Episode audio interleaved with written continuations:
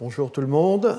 Euh, voilà, donc euh, nous arrivons à la fin de, cette série de, cours, au fond euh, sur, sur ces deux dernières années. Et, donc on, termine sur ces flavines.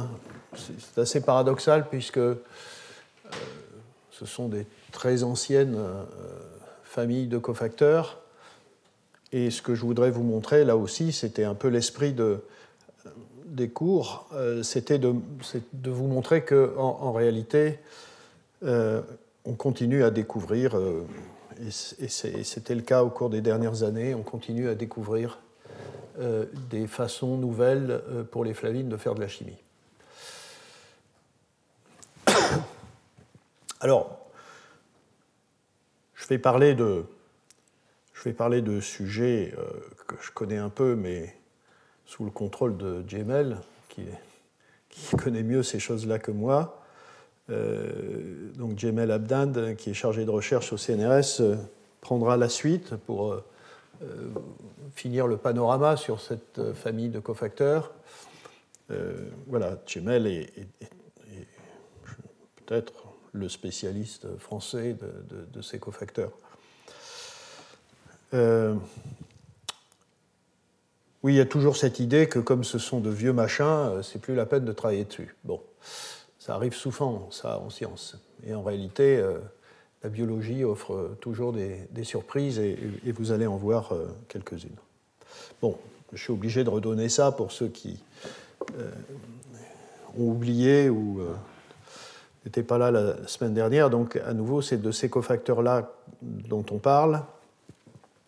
Et donc, euh, quand je parlerai du cycle isoalloxazine, ça m'arrivera, je parle de ça.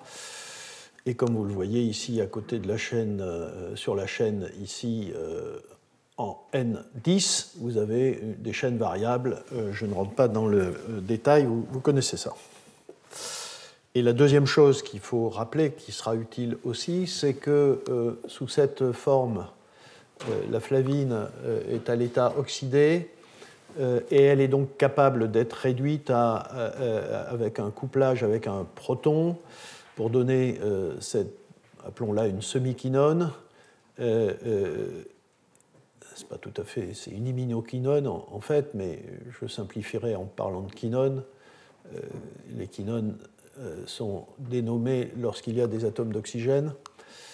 Euh, et un deuxième électron, deuxième proton, euh, produit cette forme réduite. Donc, on a ici un cofacteur redox qui se retrouve, hein, on l'a dit la dernière fois, à des potentiels qui sont tout à fait adaptés à tout un tas de transformations chimiques au sein de la cellule.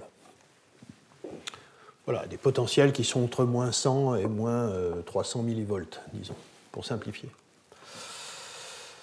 Euh, ce que j'ai raconté la dernière fois, euh, c'est, et je crois que c'est bon de rappeler, puisqu'on va à nouveau évoquer des réactions d'oxydation, euh, c'est que le, voilà, le dogme, c'est que dans toute la très très grande famille de monooxygénases, par exemple, qui dépendent des flavines, le, le, cofacteur clé, c'est cet hydroperoxyde de flavine qui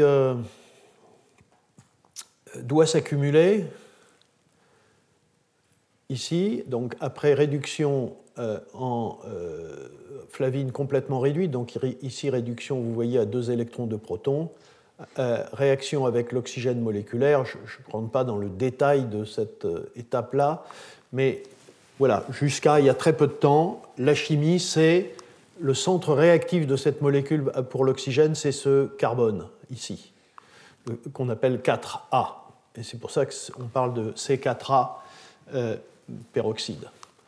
Et euh, cet hydroperoxyde, qui a à la fois des, caractéristiques euh, spectroscopiques, comme on, le voit ici, vous voyez, avec cette bande vers 360 nanomètres qui diffère de spectre de la flavine à l'état oxydé ici. La flavine à l'état réduit n'est pas représentée ici, mais elle absorbe, très peu. Donc c'est cette entité-là qui a des propriétés de réaction, en particulier c'est un, électrophile qui fait qu'un substrat un peu nucléophile peut attaquer cet atome d'oxygène et vous introduisez un atome d'oxygène dans le substrat. Donc la clé, à nouveau, je l'ai dit hein, la dernière fois, mais je crois qu'il faut le, rappeler pour montrer la nouveauté de, ce que je vais annoncer. Voilà, la, clé pour à nouveau, c'est une vérité parfaitement établie. Toutes les oxydations par les flavines passent par cet hydroperoxyde. Voilà. Euh, je vais maintenant évoquer la découverte, disons, dans les cinq dernières années, cinq, six dernières années, de toute une série, en l'occurrence trois, euh, facteurs flaviniques. Et ce qui va être euh, frappant, c'est que c'est la position N5.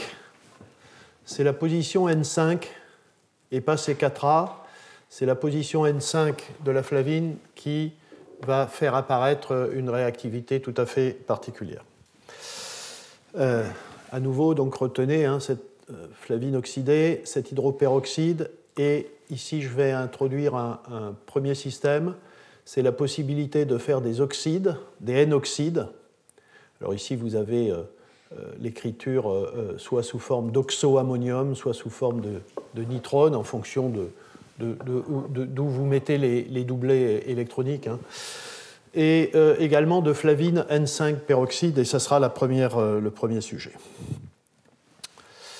à cette occasion, juste en passant, je, vais parler d'une famille de molécules du vivant de métabolites secondaires, donc de toute une série d'organismes, hein, euh, ici bactéries, champignons, végétaux, euh, animaux, euh, qui sont les polycétides. Ici, vous avez quelques exemples, notamment d'antibiotiques, et je vais parler de cette molécule, l'antérocine, puisque c'est l'étude de la biosynthèse de l'antérocine qui a amené à la découverte de ce, N-oxyde. Voilà, alors ça c'est une, dia un peu euh, complexe, mais euh, voilà, 2013, euh, c'est l'étude de la biosynthèse d'une série d'antibiotiques ici, et en particulier l'entérocine, avec toute une série d'enzymes appelées ENC quelque chose, ENCC, vous voyez, ENC ABC, ENCM, euh, etc. ENCK, ENCA, je ne rentre pas dans le détail de, tout cela, mais euh, ce qu'il faut euh, retenir, c'est que la protéine ENCM ici est une protéine qui est une enzyme qui fait sur un substrat organique mais fixé à une autre protéine, ENCC. Donc dans la première étape, et là je ne rentre pas dans le détail, euh, la protéine ENCC avec une, cystéine fixe euh, cette, cette, molécule et l'enzyme, alors ici qui est représenté de façon simple mais qui a une conformation assez complexe, euh, cette enzyme catalyse l'introduction d'un atome d'oxygène en cette position 4. et cet oxygène vient de l'oxygène moléculaire et une fois que vous avez introduit cet atome d'oxygène, vous avez un, réarrangement assez complexe, euh, alors de type Favorsky pour les spécialistes de chimie euh, organique. J'ai une slide pour montrer de quoi il s'agit exactement, mais euh, je vais me concentrer sur cette partie-là qui est la, enfin sur celle-là, excusez-moi, sur l'introduction de l'atome d'oxygène ici en position 4. Voilà un exemple de réarrangement de Favorsky pour ceux qui s'intéressent à, la chimie organique. Par exemple, euh, euh, le passage euh, d'un cycle à 5 en un cycle à 6 en cycle à sec en, milieu basique. Donc vous faites un énolate qui, à, cause de la présence d'un groupe partant ici, vous voyez, donne cet intermédiaire qui conduit à un cycle à 5. Et Voilà. Et c'est un peu cette chimie-là qui est mise en, œuvre euh, ici dans, cette étape-là. Une fois que vous avez introduit euh, l'atome d'oxygène, vous, voyez ce cycle à, 3 qui déclenche euh, un, autre cycle. Bon, ok. Alors il s'avère que dans, ce travail-là, là aussi, une structure aux rayons X assez intéressante a permis de comprendre un certain nombre de choses. Alors évidemment, c'est une flavoprotéine, sinon je n'en parlerai pas à cette occasion. C'est une flavoprotéine et c'est une flavoprotéine un peu particulière euh, parce que, euh, oui, voilà, on, le voit ici, euh, la, la, flavine est accrochée de façon covalente à une histidine de la chaîne polypeptidique. Pour le moment, je n'ai montré que des exemples de flavines qui avaient des, enfin, qui, qui, étaient fixées de façon non covalente dans un site actif de protéines, il y a de nombreux cas, euh, enfin pas très très grands, mais il y a un certain nombre de cas dans lesquels euh, la flavine est accrochée de façon covalente. Ici, c'est une histidine, je n'en dirai pas plus.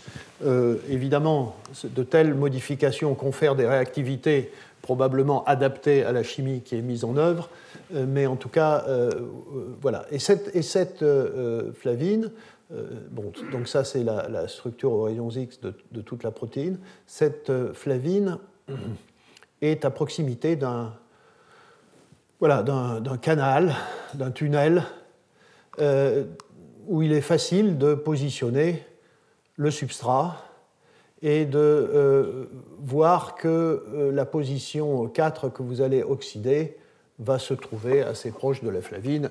C'est toujours la stratégie qui est utilisée par les sites actifs. Euh, ce qui est étonnant euh, dans cette structure, euh, ce que montre cette structure, c'est qu'il n'y a pas de site de fixation du NADPH. Alors ça, ça c'est un peu troublant puisqu'il faut que cette flavine soit réduite. Et vous allez voir, nous allons en, discuter comment on se sort de ça. Il s'avère que ce substrat est un peu compliqué. Vous voyez, notez que cette molécule-là est au bout enfin, au bout de cette molécule, il y a une protéine, hein. c'est ENCC. Donc c'est un substrat extrêmement euh, complexe. Euh, mais les auteurs ont synthétisé cette molécule qui est un, analogue de substrat que vous voyez ici et qui vient se positionner dans cette partie-là de la cavité, comme on peut le voir ici, avec ce groupement phényl euh, qui euh, reproduit euh, le groupement phényl de la molécule et donc qui vient se positionner exactement dans la, poche de fixation du, benzène. Et, donc, comme vous le voyez ici, cette, cette molécule va, et, ça va être un substrat effectivement, va être oxydé sur cette position ici 4 euh, qui est euh, donc euh, très bien placé vis-à-vis de la flavine. Et comme d'habitude, ces informations nous donnent l'environnement du substrat dans cette partie-là. Et là aussi, c'est une démarche que j'ai évoquée mille fois. Donc des études par mutagénèse dirigée essayent de valider euh, l'importance de ces différents euh, acides aminés. Ici, vous avez par exemple, alors vous voyez, ça ne détruit pas totalement l'activité, mais vous avez des pertes d'activité. Si je prends cette tyrosine, vous voyez, vous avez 22% d'activité si vous la transformez en phénylalanine, enfin, etc. Bon.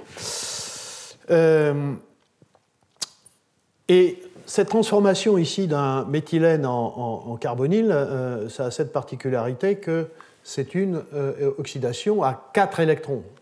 Donc ce n'est pas une activation euh, réductrice de l'oxygène au sens euh, que j'ai évoqué tout à l'heure, hein, euh, avec le, peroxyde C4A. Donc il faut à la fois une, hydroxylation ici et une déshydrogénation pour arriver à se composer. Donc l'enzyme fait tout ça.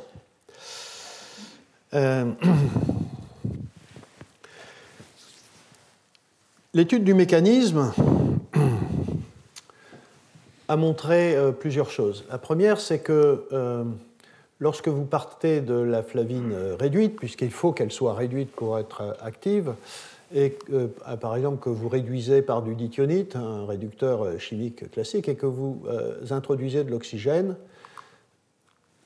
ce qui est clair, c'est que vous ne formez ni la flavine oxyde, oxydée, ni le peroxyde, le fameux peroxyde C4A. Vous formez autre chose. Ici, en bleu, vous avez la flavine oxydée et, vous formez ce, chromophore violet qui absorbe ici à 460 nanomètres. qui a été montré comme actif et étant pour faire l'oxydation du substrat. Euh, et que c'est un oxydant à 4 électrons par des manips de titration avec des molécules adaptées. Hein. Euh, et donc, euh, ça exclut un, peroxyde C4A, ce qui était l'hypothèse privilégiée au début pour faire ces oxydations.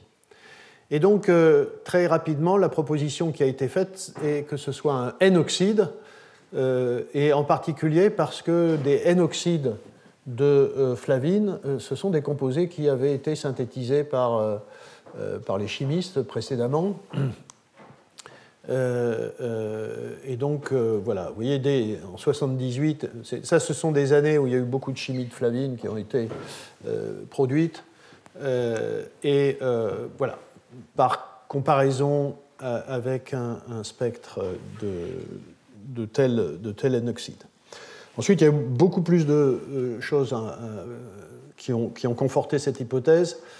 Et euh, en 2015, donc la digestion de la protéine, l'analyse euh, des fragments peptidiques par euh, voilà, couplage HPLC, spectrométrie de masse, a montré l'existence d'un peptide qui contenait cette histidine 78 qui était fixée à la flavine, qui absorbait à 460 nanomètres, qui vous montre la stabilité du système, et un seul atome d'oxygène sur le cycle isoalloxazine. Alors ça, c'est une diapositive un, peu compliquée, mais euh, voilà, euh, si, euh, une, analyse par spectro de masse qui montre que vous attendez, voilà,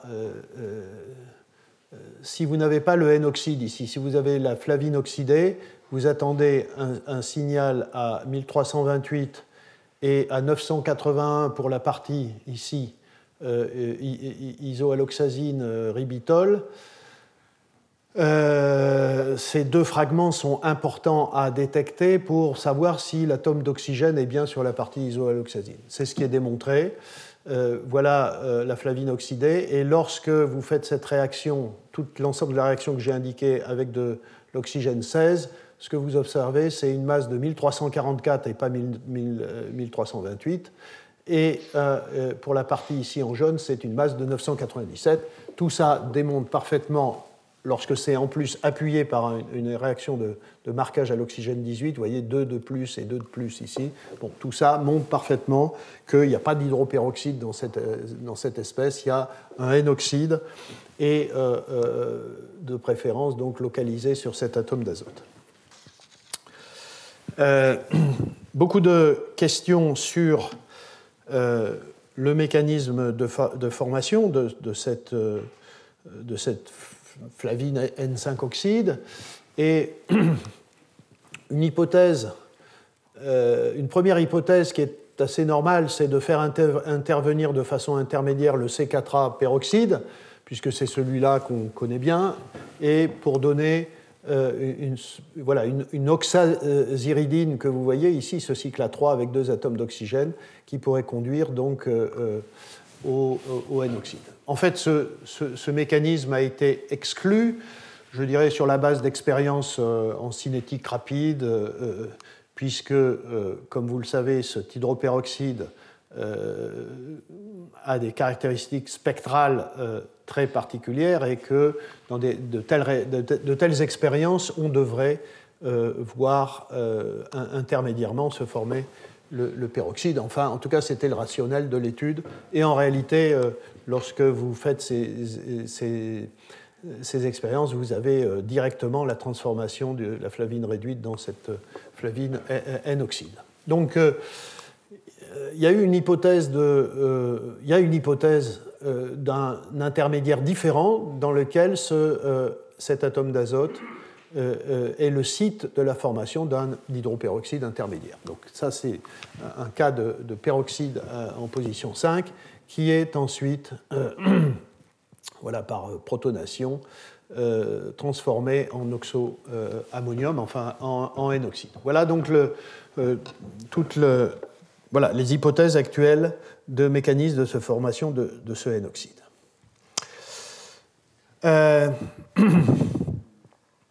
toujours pour comprendre les mécanismes, donc je rappelle, la flavine oxydée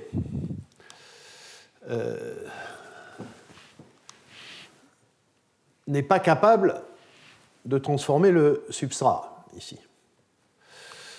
Il faut que la flavine soit à l'état réduit et qu'on lui euh, mette de l'oxygène, euh, enfin qu'on la fasse réagir avec de l'oxygène. Euh, l'hypothèse de travail, c'est que cette flavine réduite réagit avec de l'oxygène pour donner ce, N-oxyde, donc c'est ce qu'on a vu précédemment, et ensuite, on a ce N-oxyde qui est l'agent euh, euh, ici hydroxylant pour donner cet intermédiaire. À partir du moment où vous avez euh, cette réaction, vous formez intermédiairement de la flavine oxydée, et c'est cette flavine oxydée, et ça, ça a été montré, a la capacité non pas d'oxyder ce substrat, mais d'oxyder celui-là. Et la déshydrogénation ici se fait grâce à cette flavine pour donner le produit final. Euh, le problème, c'est que euh, le système, en tout cas in vitro, qu'est-ce qui se passe in vivo, je, n'en sais rien, mais euh, tourne, enfin tourne, n'est actif que pendant un certain temps. Alors ça, c'est pas très très original, hein, des enzymes qui ne tournent pas éternellement dans un tube à essai, c'est pas l'endroit où elle devrait être, cette enzyme, et, mais ici, euh, ce qu'on observe, c'est voilà, en fonction du temps, euh, ici on a, on ordonné la formation du produit, euh, le produit final, et on voit que la, réaction s'arrête. Et la réaction s'arrête, pourquoi? Pour tout un tas de raisons, et en particulier à cause de l'accumulation de ce flavine oxydé, à la fois parce que la réaction avec l'oxygène peut ne pas être très propre et, donner directement du flavine oxydé au lieu de la flavine anoxyde, avec formation d'eau oxygénée, euh, euh, ou euh, parce qu'une fois que la flavine oxydée est, formée, la réaction suivante marche pas très bien, enfin, etc.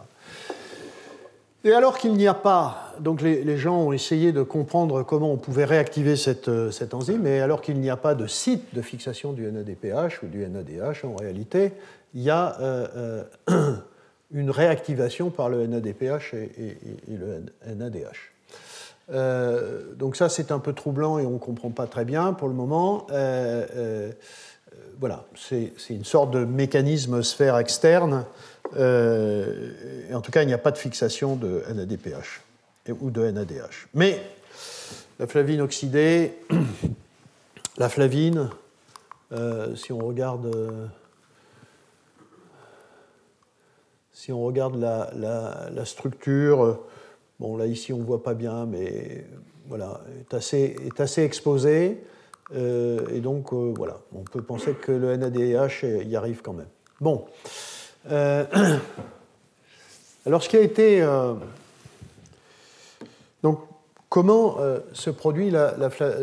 comment se, crée cette flavine réduite? S'il n'y a pas de système spécifique de, réduction, il y a eu cette hypothèse, vous voyez, qui est assez récente, c'est qu'au cours de la fixation covalente de l'histidine, euh, je ne sais plus laquelle, 78, euh, vous avez une, une, production de flavine réduite.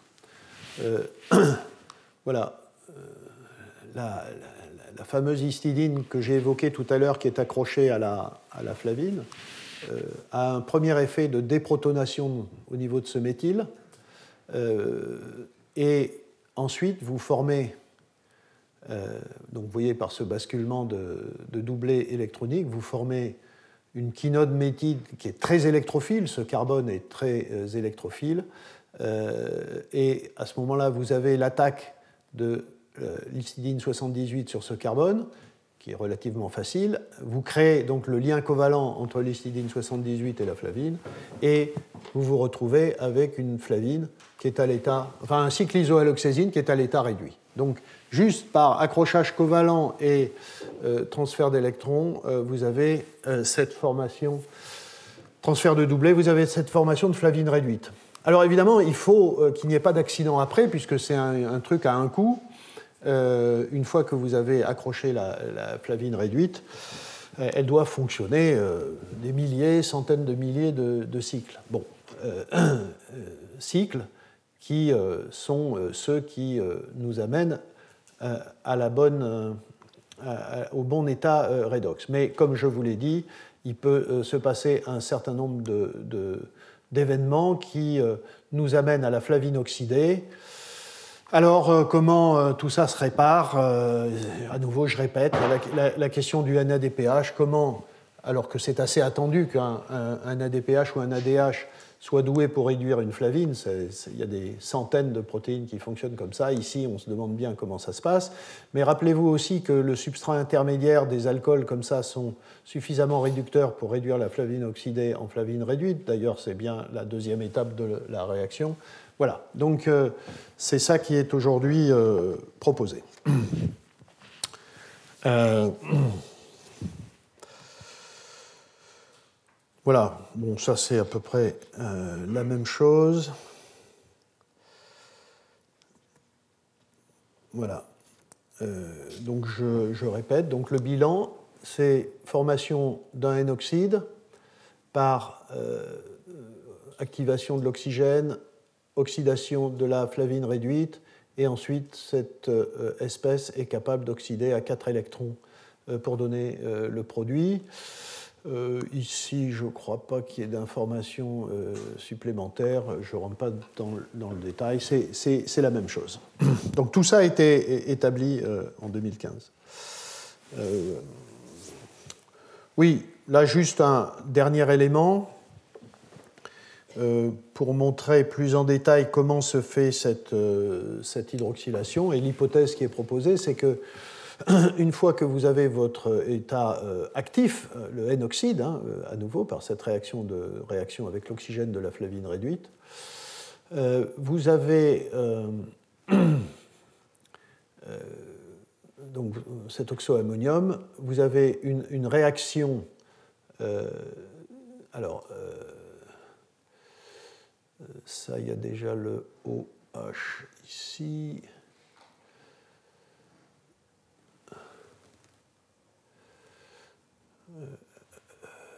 Oui, c'est ça. Donc vous avez euh, cet atome d'oxygène qui attaque cette position 4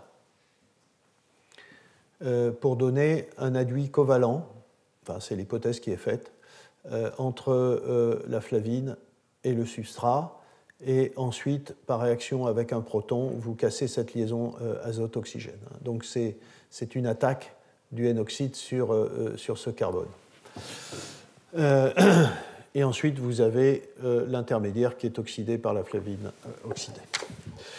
Voilà. Alors, jusqu'en jusqu'en 2015-2016, euh, c'était le seul système qui était proposé comme faisant apparaître à un moment donné un N5 oxyde. en fait,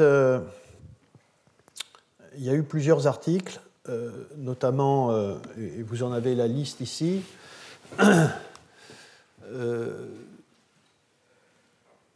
donc, vous voyez hein, le mécanisme en haut où vous partez de la flavine réduite, il est proposé qu'il y ait un hydroperoxyde en N5 et vous avez une, flavine, euh, un N-oxyde en N5. Donc le, premier cas, vous voyez, c'était publié en 2017, une protéine impliquée dans le catabolisme de l'uracile. Euh, mais ici, c'est le peroxyde qui est proposé comme étant euh, l'agent nucléophile euh, pour euh, réagir sur, sur l'uracile.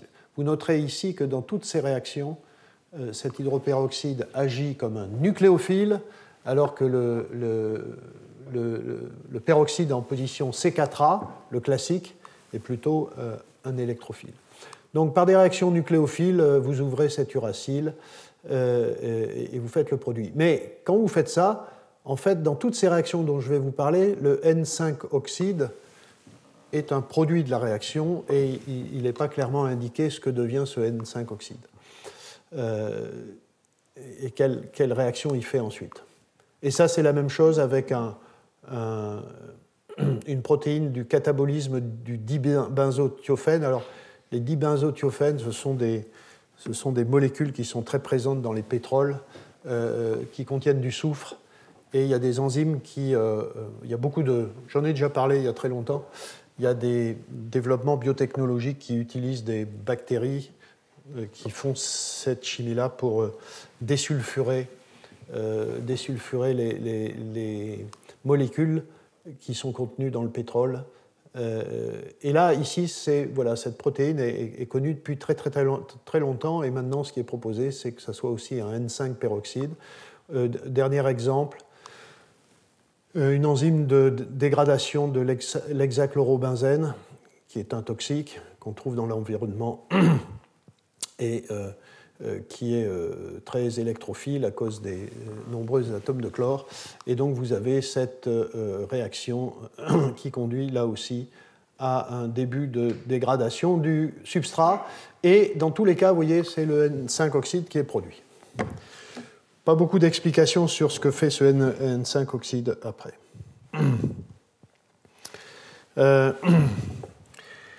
il s'avère qu'il y a une structure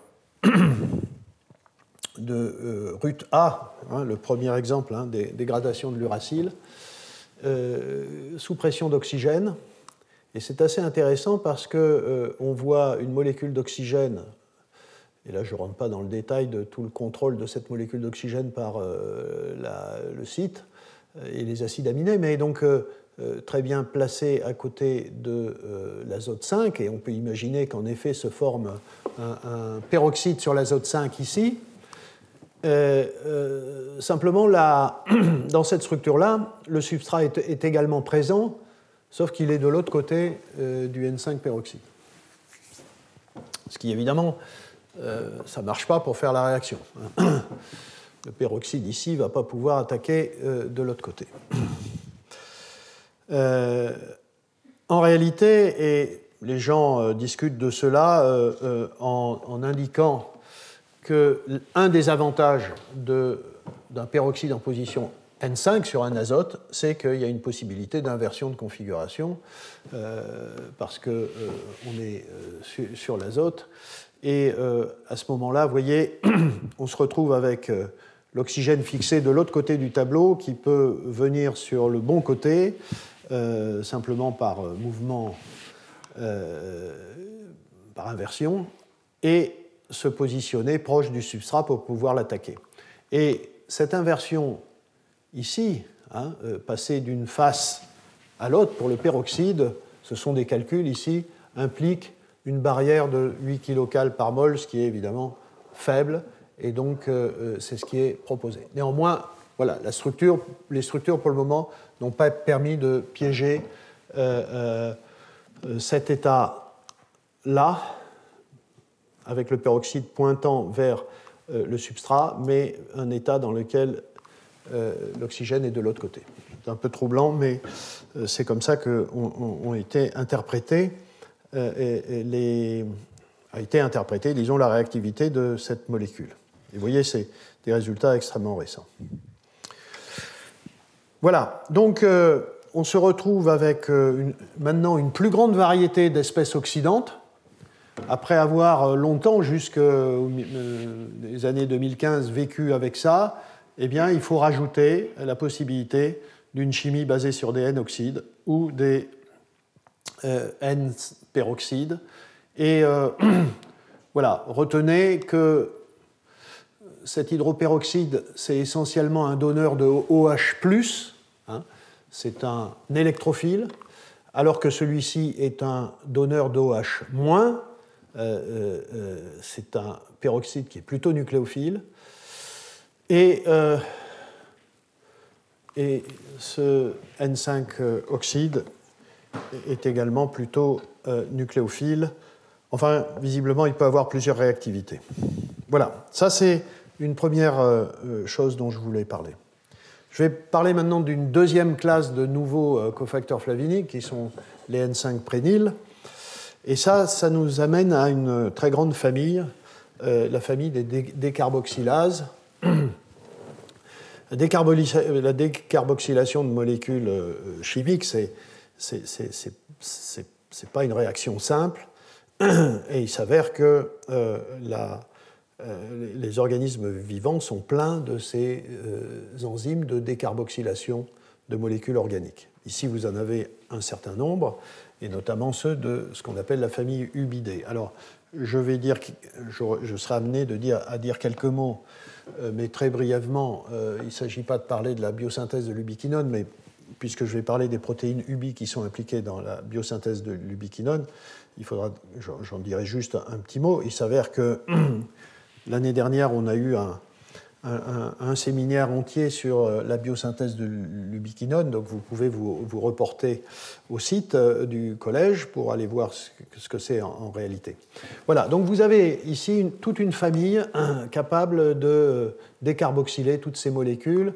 Euh, cette famille est appelée ubidée parce que dans ces enzymes, il y a la protéine ubidée, l'enzyme ubidée, qui fait cette décarboxylation de, d'un noyau euh, aromatique euh, qui, qui euh, voilà, sur un intermédiaire de la voie de biosynthèse de l'ubiquinone. Et je vais parler aussi de cette molécule, l'acide férulique, parce que la décarboxylase qui conduit à décarboxyler cette molécule a été l'une des protéines qui a été très étudiée pour comprendre la chimie de ces décarboxylases. Voilà, juste euh, vous montrer, euh, donc c'est la, l'ubiquinone, elle est synthétisée à partir de l'hydroxybenzoate et on introduit tout un tas de euh, groupes pour arriver à la fin à l'ubiquinone. Vous voyez qu'entre l'ubiquinone et cette molécule, il s'est passé tout un tas de choses. On a premièrement rajouté une chaîne isoprénoïque et très tôt, il y a une décarboxylation. Et puis ensuite, il y a l'introduction de euh, groupements, enfin on a des hydroxylations, des méthylations de phénol, une deuxième hydroxylation, une euh, méthylation, euh, une dernière hydroxylation et méthylation. Et donc c'est de cette étape-là qu'on parle quand on parle de UBD, et vous verrez, il faut une deuxième protéine qui s'appelle UBX. Ici, voilà, c'est la même chose. alors j'ai montré voilà, donc ici c'est l'acide férulique. Euh, vous voyez, euh, alors il y a plusieurs molécules en, fonction de R1 et R2, mais lorsque je parlerai d'acide férulique, euh, ça sera avec ces groupements-là, mais ce n'est pas très important. Ce qui est important, c'est la partie carboxylate.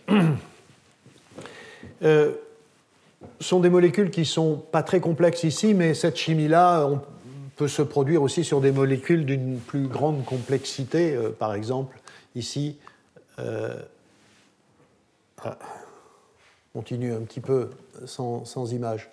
On ne sait plus faire ça, parler sans image. Euh, donc il y a des molécules extrêmement complexes aussi euh, qui subissent des décarboxylations. Et en tout cas, le, premier message, c'est que ces systèmes de décarboxylation, dont vous allez voir la, la grande complexité qui vont nous amener à euh, la découverte d'une nouvelle flavine, euh, ces enzymes de, décarboxylation en fait fonctionnent par deux. Euh, il n'y a pas une décarboxylase, il y a un système à, deux protéines. et c'est pour ça que dans le cas de l'acide férulique, je parlerai de deux protéines, PAD1 et FDC, et dans le cas de l'ubiquinone, je parlerai de UBX et UBD. Voilà, donc je montrais cette molécule, on va plus loin. Donc c'est un système à deux protéines. Hein. Euh, donc euh, je vais parler d'UBX, UBD et PAD1, FDC. Parfois d'ailleurs je vais mélanger un peu les choses. Donc euh, là au nouveau c'est à peu près 2015 et je vais commencer par le, premier système qui a été étudié chez Saccharomyces cerevisiae. Et la première protéine PAD1 qui était voilà, classé comme décarboxylase, en fait, n'a pas d'activité décarboxylase, mais vous comprenez très bien, puisque en effet, il faut deux protéines.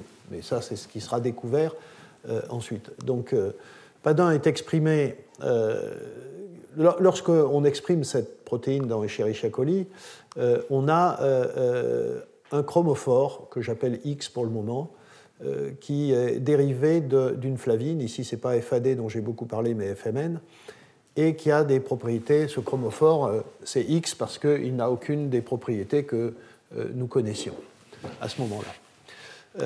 la deuxième protéine FDC, qui est exprimée dans colis, elle a une petite activité. En fait, on comprendra assez rapidement, c'est parce que, alors que colis n'a pas de protéine PAD1, euh, eh bien, il y a un homologue de PAD1 qui est UBX, justement, qui pourra servir un petit peu pour euh, faire fonctionner FDC. Donc FDC, UBX, c'est un peu FDX PAD1. C'est un détail, mais voilà. Et, puis quand euh, FDX est exprimé dans colis, alors on a un autre chromophore sur FDC avec une caractéristique là tout à fait, tout à fait unique. Et quand on a euh, FDC qui est exprimé dans colis en présence d'une expression de PAD1, à ce moment-là, on a une bonne activité des carboxylases. Et, donc, euh, et, la quantité de chromophore Y euh, ici augmente, et on a une activité des carboxylases qui, montre que, en effet, FDC marche avec PAD1, même s'il peut marcher un petit peu avec UBX. Et puis in vitro, on constate que euh, si FDC n'est pas très active, en effet, là aussi, pour montrer la, nécessité d'avoir les deux protéines, quand on fait réagir PAD1 qui contient ce chromophore X euh, avec euh, une protéine FDC qui n'a rien, on, rend la protéine FDC active. Voilà. Donc l'hypothèse de travail, en gros, pour faire cette réaction, à nouveau, hein, la décarboxylation de l'acide férulique, eh bien l'hypothèse c'est que PAD1 et c'est pareil pour UBX, transforme la FMN, que, dont vous avez la structure ici, en un cofacteur X, donc prend la FMN euh, et produit un, cofacteur X.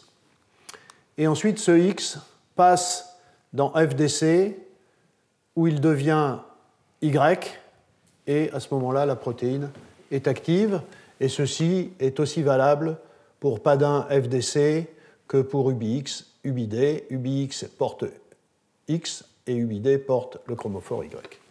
Et donc évidemment la question qui s'est posée ensuite, c'est qu'est-ce que c'est que ces chromophores? Là aussi, euh, vous avez remarqué que ça arrive très souvent. La protéine UBX euh, a pu être cristallisée. Elle avait été exprimée co-exprimé avec UBX, pas avec PAD1, mais à nouveau, vous vous souvenez que UBX peut faire le boulot de PAD1. Et euh, il y a une structure aux rayons X euh, qui a été obtenue avec une, assez haute résolution. Et ce qui a été montré, alors, donc là aussi, c'est une démarche euh, qui utilise, lorsqu'on a des résolutions bonnes, la densité électronique. vous voyez ici le cycle isoalloxazine hein, qui euh, c'est là qu'on voit l'excellente euh, euh, densité. le site isoloxésine qui rentre parfaitement bien dans, la densité. Et il y a une densité additionnelle ici qui fit parfaitement bien avec un cycle, avec un cycle, un quatrième cycle, qui lie l'atome azote 5 au carbone 6. Et donc, l'hypothèse, c'est qu'on a un aduit isopentényl et, euh, vous voyez, euh, sous la forme d'un iminium. Euh, et ça, évidemment, c'était complètement nouveau. Alors cet iminium, hein, vous pouvez l'écrire sous forme de différents automères. Je ne rentre pas dans le détail. Donc ça, c'est la première découverte dans, ce domaine, c'est que vous avez un groupement, ici, un, un, un, aduit isopentényl, 1, 2, 3, 4, 5 atomes de carbone qui se sont accrochés sur cette euh, protéine. Euh, dans ce travail, euh, là aussi, l'intérêt c'est que les auteurs ont pu obtenir une structure avec cette modification plus le substrat, et le substrat se positionne parfaitement bien au-dessus du site iso-alloxazine modifié, vous voyez. Enfin, c'est trois images différentes. Et c'est dans le cas d'un substrat, ce n'est pas l'acide férulique, mais c'est un substrat de la même famille. Euh, et euh, vous voyez ici, donc, euh, en jaune, hein, le, groupement isoalloxazine modifié. Et juste au-dessus, vous avez le, substrat. Et il y a toute une série d'acides aminés ici que j'ai représentés, et notamment un glutamate, je crois, ou un aspartate. Un glutamate qui, et, oui, un glutamate, voilà, qui, joue un, rôle important dans l'interaction. voilà. Alors, pour comprendre pourquoi cette, molécule, enfin cette flavine modifiée, a la capacité de faire la chimie de décarboxylation, euh, il faut voir la, chose suivante. En fait, euh, si, vous regardez euh, ce groupement-là, hein, où on peut le revoir ici, vous avez une molécule qui a un caractère d'ilure d'azométhine. En fait, c'est un dipôle 1,3 et le carbone adjacent ici est plutôt chargé moins et le carbone ici est plutôt chargé plus. Voilà.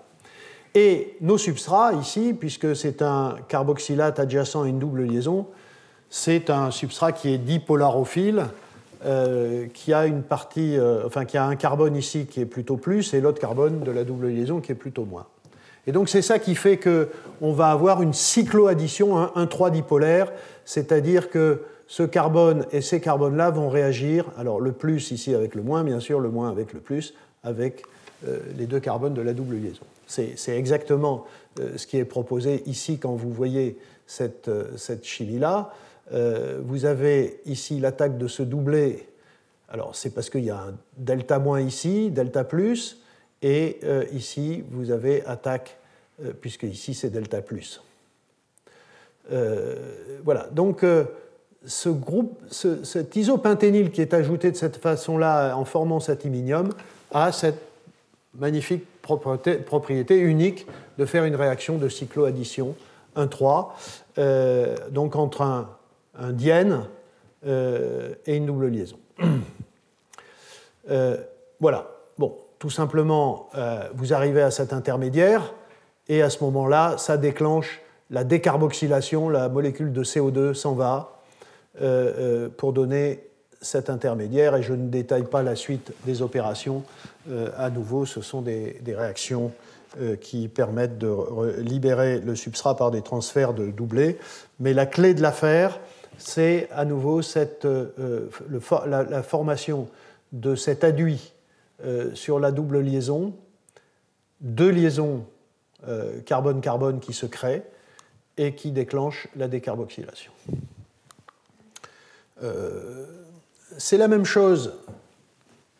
Il peut se passer la même chose avec un cycle aromatique. Ce n'est pas simplement une double liaison. Hein. Tout à l'heure, euh, ici, vous voyez, j'ai parlé d'un substrat où il y avait une double liaison, mais ça marche aussi, et vous pouvez écrire le même type de mécanisme, avec un noyau aromatique. Ce n'est pas absolument évident, mais euh, voilà, cette double liaison adjacente au carboxylate a aussi une, propriété de, polarisation de cette double liaison qui fait que vous, vous allez avoir euh, voilà, ce, ce, carbone ici qui va attaquer là et euh, euh, ce carbone ici qui va attaquer le, carbone de, du cycle isoprène. Voilà. Et une fois que vous avez ça, à nouveau, ces deux nouvelles liaisons carbone-carbone, ça déclenche le départ de la molécule de CO2. voilà. Donc, euh,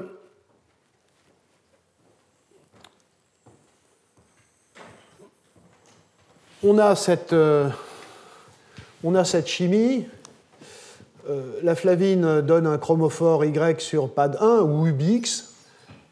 cet UBX va dans FDC et donne un chromophore Y qui est absolument essentiel à la décarboxylation. Et le chromophore Y a été identifié comme étant cet iminium. La question, c'est qu'est-ce que c'est que le chromophore X maintenant? Et c'est euh, euh, là aussi euh, des résultats qui ont été obtenus récemment et qui ont été clarifiés. Et en testant toute une série de molécules portant des groupes isoprènes, eh bien, les auteurs ont démontré qu'il y avait une molécule, le, le, phosphate, DMAP, cette petite molécule, euh, qui, est, la seule capable euh, euh, de transformer la FMN portée par PAD1 ou UBX en une molécule qui, est, enfin, qui est le début de la création de ce nouveau cycle. Et vous voyez, ce n'est pas un iminium à ce niveau-là. Donc c'est forme, une forme réduite de, du chromophore X. Voilà, donc PAD1 ou UBX sont des transférases. Transfèrent un groupe prényle à une flavine. Euh, et, par ailleurs, je ne l'ai pas mentionné, mais cette chimie-là ne marche que si la flavine est à l'état réduite. Donc euh, l'oxygène est un inhibiteur. Euh, si vous faites cette chimie-là en présence d'oxygène, en particulier, vous pouvez vous oxyder la flavine d'une part et elle n'est plus active, ou vous transformez ce produit-là en un radical qui est lui-même inactif. Là aussi, il y a des propriétés euh, d'absorption de lumière qui nous permettent de suivre parfaitement les différentes espèces. Donc, euh, ceci est, Y euh, et, X, pardon. Vous vous souvenez que Y, il y a une double liaison ici. Et donc, la question, c'est comment on passe de X à Y. Donc, euh, voilà comment ça se passe. Alors, parfois je mets UBX, mais ça peut être PAD 1. Euh, donc, vous avez euh, le premier intermédiaire, le chromophore X, qui passe sur FDC ou UBD. Donc, UBX est vide. Il faudra le re-remplir de FMN. vous avez intermédiairement le produit X qui est dans FDC, et ensuite, pour euh, produire la molécule de FDC, le chromophore Y qui va être actif, vous avez une étape d'oxydation, c'est une oxydation ici. Et, donc, euh, euh, cette molécule s'oxyde, en effet, c'est une flavine réduite, s'oxyde, mais ce n'est que, il faut bien voir ça, ce n'est que parce qu'elle est à l'intérieur de la protéine FDC que sa chimie d'oxydation est contrôlée euh, suffisamment bien pour qu'elle donne ce produit-là et non pas qu'elle se dégrade autrement. Donc il faut vraiment que cette chimie se passe à l'intérieur euh, de la protéine FDC. Voilà. Et là, je, vous montre euh, des travaux qui, ont conforté cela de, magnifiques études cristallographiques. donc ici, vous avez la protéine UBX qui a été cristallisée vous voyez, euh, une résolution de 1,8 angstrom, ce qui est, pas mal. Euh, alors, tout d'abord, vous avez euh, la flavine avec. donc, la flavine, la, FMN, hein, pas encore modifiée. Hein. Elle vient de recevoir le DMAP, puisque maintenant on sait que c'est ça le substrat, donc vous le voyez ici, hein, voilà, il est là, juste au-dessus de la flavine. Hein avec tout un tas de résidus qui contrôlent son positionnement ici.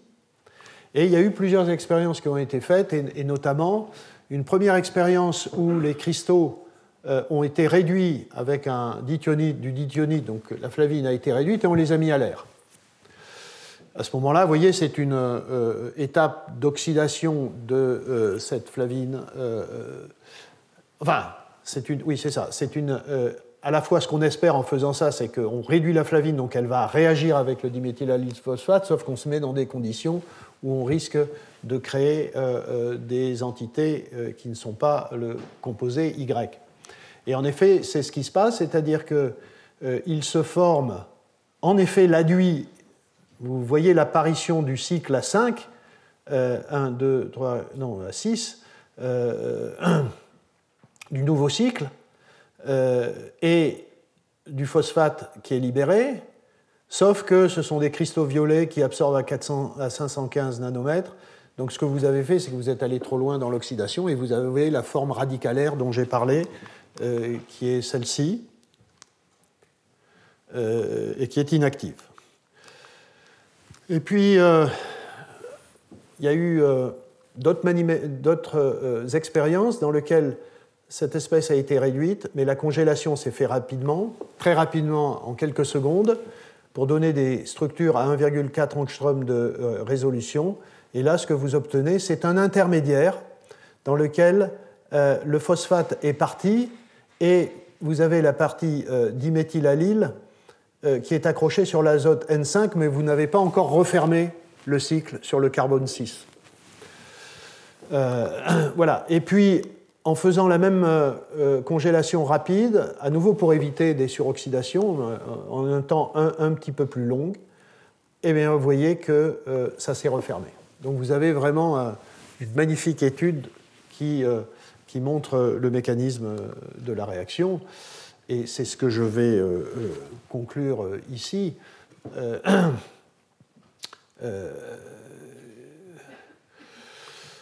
voilà, bon, en, gros, cet azote 5, qui est bien positionné à côté du, phosphate, attaque ce carbone et vous avez le départ du, phosphate. Vous créez cet intermédiaire qu'on a vu, vous voyez, dans la congélation très rapide, à une ou deux secondes. C'est cet intermédiaire-là euh, et ensuite, euh, euh, et ensuite, oui, ce qui est proposé, c'est que le phosphate ici,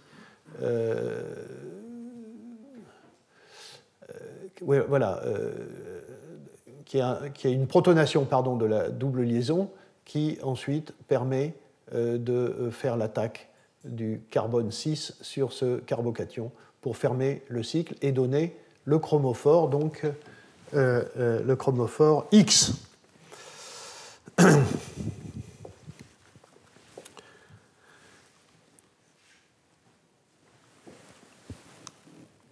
à nouveau, intermédiaire qu'on a vu par Cristallo, chromophore X, et ensuite ce chromophore X va dans UBD ou FDC, et si l'oxydation est bien contrôlée dans UBD, elle donne en effet le cofacteur Y qui est l'agent actif, et si c'est mal contrôlé, ça donne ce radical qui n'est pas actif. Voilà. Euh, tu veux en dire quelques mots de méthylène? Oui. Voilà, donc euh, le dernier cofacteur intéressant, nouveau, c'est à nouveau sur la position 5 c'est la, euh, la, formation de ces euh, iminiums qui vont jouer des rôles extrêmement importants dans les réactions de méthylation et, ça va faire partie euh, des, du séminaire de, de Gemel, car en effet, Gemel a été un acteur essentiel dans la découverte de ces intermédiaires. Et voilà, je. Je termine ici. Je, crois que je crois qu'à nouveau tous ces, euh, tous, ces, tous ces cours et ces séminaires sur le thème de nouvelles tendances en, enzymologie euh, avaient essentiellement pour but de, montrer que euh, l'enzymologie est une science en, permanente, en permanent développement euh, ce n'est pas une, vieille science. Euh,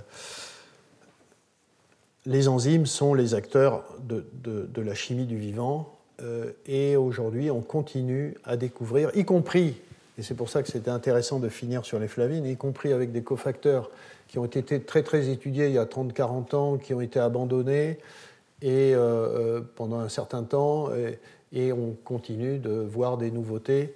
Donc ce sont voilà, l'enzymologie est, très riche et euh, euh, difficile, hein, euh, mais il faut voilà, ne pas mettre des croix définitives sur des domaines. On l'a vu tout au long de ces, séminaires et de ces cours. juste l'année de cours et séminaires n'est pas terminée. D'abord parce qu'on va entendre Jumel mais aussi parce que donc, euh, euh, le 8 mars, donc, il y aura un colloque euh, dans l'amphithéâtre Guillaume Bunet qui s'appelle Chimie bio-inorganique à Paris. Et je vous invite, le programme n'est pas prêt, mais je vous invite à le regarder en début d'année. ça aura lieu donc ici, hein, bien sûr. Et je termine donc voilà, pour donner la parole à, à, Djemel Hamdan, je l'ai déjà présenté, euh, et qui va euh, voilà, nous, Jamel étudie toute une série de, flavoprotéines et, il va nous raconter un peu notamment comment ces iminiums de flavine ont été découverts et ce qu'on peut en faire. Voilà, merci.